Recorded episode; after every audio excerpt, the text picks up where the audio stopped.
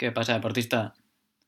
Hoy te voy a hablar sobre mi mayor aprendizaje de los últimos años, que es sentir más.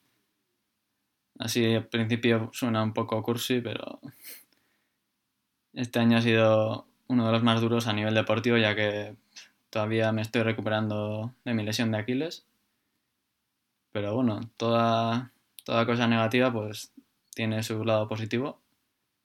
Y en este caso, al final le das vueltas a todo y encuentras, o bueno, intentas encontrar diferentes soluciones o maneras de actuar de cara al futuro para, simplemente para no cagarla otra vez.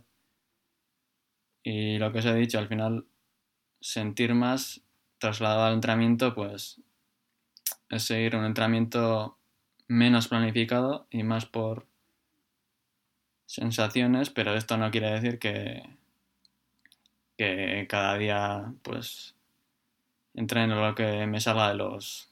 Pues no, es un poco tener la flexibilidad de, pues por ejemplo, atrasar una sesión en base a las sensaciones o básicamente pues eso.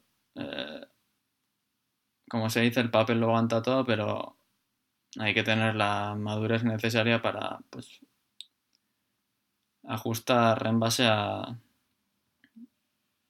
a los diferentes pues obstáculos de, del día a día. El principal objetivo de entrenar es, eh, pues eso, al final darle un estímulo al cuerpo, fatigarlo un poco, ¿no? para que pues el cuerpo se canse y luego con un consiguiente descanso pues adquiera un, un rendimiento mayor o bueno, un estado de forma mejor. Pero al final no hay un estímulo concreto, o sea, al final hay maneras diferentes de cansar al cuerpo, cansar, Y como se dice, pues todos los caminos llevan a Roma. Llevan a Roma, perdón. Pero bueno, eh, al final con esto quiero decir que eh, no es solo entrenar, o sea, según nuestro estado de ánimo, está de forma actual, descanso, mejoramos o no mejoramos, o sea, aunque lleves un entrenamiento muy bien planificado y si, crees que ese entrenamiento no te va a, producir mejoras, o sea, no vas a mejorar. al final todo está en, creértelo. Uno de los errores que yo personalmente he hecho y es centrarse demasiado en, la carga externa. Y mucha gente de mi alrededor, pues eso, eh, la gente cree que, cuando te ponen unos rangos de entrenamiento, o sea, si sales de esos ritmos no vas a mejorar y, nada de eso. Y eso, o sea, creemos que ahora como se han puesto tan de moda los TSS, los trims, y ahí, bueno, os he puesto una foto del PMC o Performance Management Chart de, del tan famoso y archiconocido Training Peaks, pues eso no vale una puta mierda, o sea, ya lo siento. Eh, si partimos de la base de que un entrenamiento, eh, según nuestro estado de forma, nuestro nivel de fatiga, o sea, no nos produce el mismo cansancio, un mismo entrenamiento, o sea, los, los TSS para, mí no, valen para mucho. Pero bueno. Al final el cuerpo no entiende de TSS, de horas, de horas. O sea, si en una semana entramos 8 horas o 8 horas y media, o sea, al final hay una diferencia. Eh, el cuerpo no entiende de horas al final. Y relacionado con esto, las sensaciones, o sea, perdón, las relaciones no son lineales. O sea, todo influye en todo. O sea, con esto no quiere, no quiero decir de que si entrenamos más, vamos a mejorar más. O sea, hasta un punto. O sea, si entrenamos mucho pero no, luego no descansamos, nos vamos, al final, tarde o temprano, vamos a llegar a un sobreentrenamiento. Y ya que, o sea, aparte de que es difícil diagnosticar un sobreentrenamiento porque es un, cúmulo de, de muchos factores, como la psicología, eh, la nutrición, el, descanso, o sea, si alteramos uno de estos, eh, al final el, cuerpo también lo, siente. Como ya dije en el episodio anterior de que estuve hablando sobre el libro de mano, eh, somos sistemas complejos, no complicados. Y entonces te preguntarás, ¿cuál es la carga óptima? Pues eso es como cuando hacemos unas palomitas. O sea, si ponemos las palomitas y los las calentamos, o sea, les metemos un meneo en, en microondas, con poco tiempo pues se van a quedar crudas. Y si nos pasamos de tiempo, las vamos a chamuscar, ¿no? Pues hay que encontrar el, el rango óptimo, óptimo que es individual para cada persona y para cada momento, ya que no, vamos a soportar la misma carga de entrenamiento al principio de temporada o al final. O, pues, es cuando hablan de no respondedores yo me río, o sea, al final no existen los respondedores. ¿eh? Según lo que entrene una persona, o sea, igual una persona tiene que entrenar cuatro horas cada semana y, y otra persona con eso pues no mejora, o sea, hay que encontrar la, dosis adecuada para cada uno. Como he dicho antes, la gente piensa que entrenando más, pues siempre vas a mejorar más y no. Hay que entrenar mejor. Y lo máximo que puedas recuperar. O sea, la clave, la clave está en la constancia. Que tu manera de entrenar sea sostenible. O sea,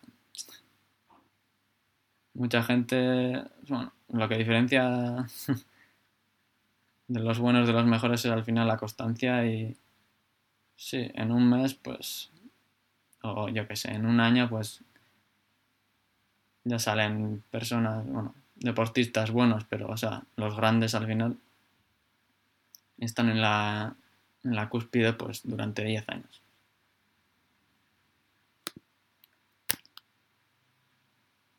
Ahora que están tan de moda el HRV y todas las métricas de fatiga, pues yo creo que ayudan, pero como siempre hasta un punto. O sea, yo siempre pondré primero las percepciones individuales o las sensaciones y luego ya me ayudaré de otras métricas. en esta apartado pues podemos utilizar la aplicación HRV for Training que está, que está muy bien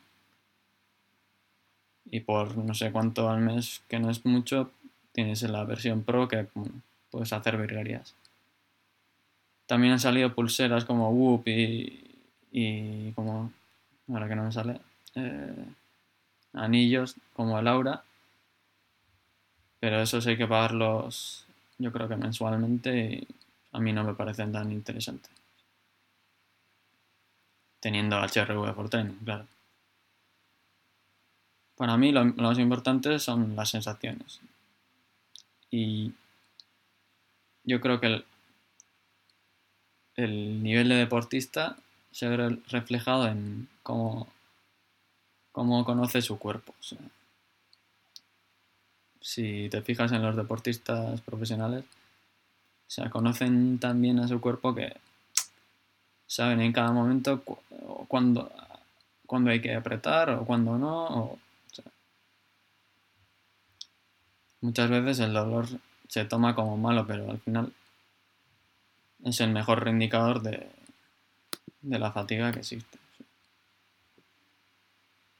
Resumiendo, que la gente no sabe entrenar, o sea, me incluyo. Al final voy aprendiendo, pero bueno, o sea, la gente es demasiado cuadriculada o, todo lo contrario, o, no hace ni puto caso a su entrenador. Yo creo que. A ver. todo el mundo no vale para entrenar, eso que quede claro. O sea, algunos tienen... También hay deportes de élite que no saben entrenar, ¿eh? pero tienen unas cualidades tan buenas que, pues eso, al final llegan a... Pero bueno, se necesita tanto la cabeza como, como el motor. Y lo que decía antes, o sea, la gente no sabe entrenar y no hace caso a sus sensaciones. O sea, si tienen, yo qué sé, dos horas y media con, en bici con seis series de 10 minutos, recuperando dos minutos, o sea, lo tienen que hacer el día que les ha puesto su entrenador a, a tal hora, o sea, las seis repeticiones, o sea, a ver. Hay que ser un poco maduro y tener sentido común y o sea, si ese día estás cansado o lo que sea, pues recortas la sesión o no haces los, intervalos o lo atrasas algún... O sea, la gente no se da cuenta de que al final llevarlo, llevarlo todo a rajatabla al final eh, te estás echando piedras a tu propio tejado. A ver, yo también hacía estos errores, pero bueno, yo creo que cada vez voy aprendiendo más y soy más flexible. En general se da poca importancia al descanso. no, la gente no tiene en cuenta la fatiga que supone un trabajo. Hay muchos trabajos duros, pero eso, trabajar hasta las 6 de la tarde y luego salir a entrenar, o sea, todo lo que llevas durante el día, eso, eso pesa tanto la familia como otras obligaciones. Y otra de las cosas que a mí me... todos los deportistas, o sea, cuando uno sale en una sesión ya, bueno, ya se vienen abajo o eh, relacionado con esto, pues no saben modificar, o sea, modificar, perdón, dosificar. Si les pongo una serie de, yo qué sé, 10 por 1000 a 320-25 o 320-330, siempre empiezan a 320 y luego vienen las, las rebajas. O sea, no es mejor empezar a, no sé, un poco más lento e ir viendo cómo te vas sintiendo en la sesión y al final, pues, en las últimas dos repeticiones, pues igual, igual hasta puedes apretar. O sea, al final la clave está en hacer el, máximo trabajo o sea, el máximo, la máxima cantidad de trabajo a esos rangos. O sea, hay que coger toda la sesión, no. Y muchos deportistas, pues, se creen que, que su entrenador es un mago y que les va a poner a punto. O sea, el trabajo es de los dos. O sea, hay que ir como en un bote. O sea, uno con una o sea, cuando, vas en un barco, o sea, si solo da uno, acabas dando vueltas en, el mar.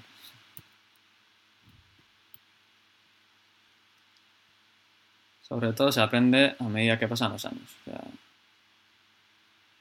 como se le suele llamar, práctica deliberada. O sea, no vale con, con hacer o practicar una actividad física pues al tontón, pues hay que entrenar a ciertas intensidades, ciertos volúmenes, pero bueno, al final lo que valen son las horas que metes pues en 5, 10 o 15 años. Y sobre todo hay que, hay que tener humildad y tener ganas de aprender. y sobre todo ser partícipe en el, en el progreso conversar con tu entrenador, eh, hacerle preguntas, no sé, estar al tanto. Y eso, bueno, yo creo que me he repetido más de una vez, pero bueno, la gente quiere resultados en un mes. y no se dan cuenta de que para alcanzar tu máximo, o sea, se necesitan 5, 10 o 15 años. Y haciendo las cosas bien, o sea, Y sobre todo, pues eso, confianza en el entrenador. O sea, ya lo he dicho antes. Si crees que lo que te pone tu entrenador no te va a mejorar, pues apaga y vámonos. Y yo creo que es mejor estar cinco años con uno que ir cambiando cada año, porque cada uno tiene su metodología y forma de entrenar y es mejor pues seguir muchos años y ver si, va funcionando, si vas cambiando cada entrenador, o sea, vas cambiando filosofía y metodología cada año y eso se necesita más tiempo para, para mejorar. La culpa no tiene el entrenador. Eh, normalmente lo tiene el atleta. O sea, a mí me hace gracia. Cuando salen las cosas es mérito del, del atleta o del deportista. y cuando sale el mal, del entrenador. De nada de eso. Para mí, el mejor modelo tiene que tener como base el sentido común y la flexibilidad. ya dicen que el sentido común es el menos común de los sentidos, pero bueno. Hay que ser muy flexibles y yo creo que eh, si planificas menos y escuchas más al cuerpo, las cosas van rodando. La gente piensa que los entrenamientos tienen que ser con, muchas florituras o no sé, sin... A algunos les parece aburrido, o sea, es lo que hay, o sea, los deportes de resistencia, si no te gusta lo que estás haciendo, te has confundido de sitio. Y si te fijas en los entrenamientos de los profesionales, o sea, lo que más se ve es monotonía y cosas simples y básicas. O sea, no hay nada. Yo creo que la clave, una de las claves es saber atrasar sesiones o no hacerlas. Si estás cansado y no te encuentras bien, pues no pasa nada. No, las haces, o las haces con, con menos intensidad, menos repeticiones. O sea, hay que tener cabeza. Si, si te pasas en un día, luego la cagada te afecta toda la semana o todo el mes. Y pues eso, concluyendo, que hay que olvidarse de tanto, tanto del, de la carga, de los números, de los datos, o sea, de lo cuantitativo y centrarse en lo cualitativo. Sensaciones, emociones, escuchar al cuerpo, o sea, somos sistemas complejos. y nada, hasta aquí el episodio de hoy. Si te ha gustado, si te ha valido, pues me alegro y nada. Si tienes cualquier duda o sugerencia, me lo dejas por comentarios o por mis redes sociales. Venga, hasta otra.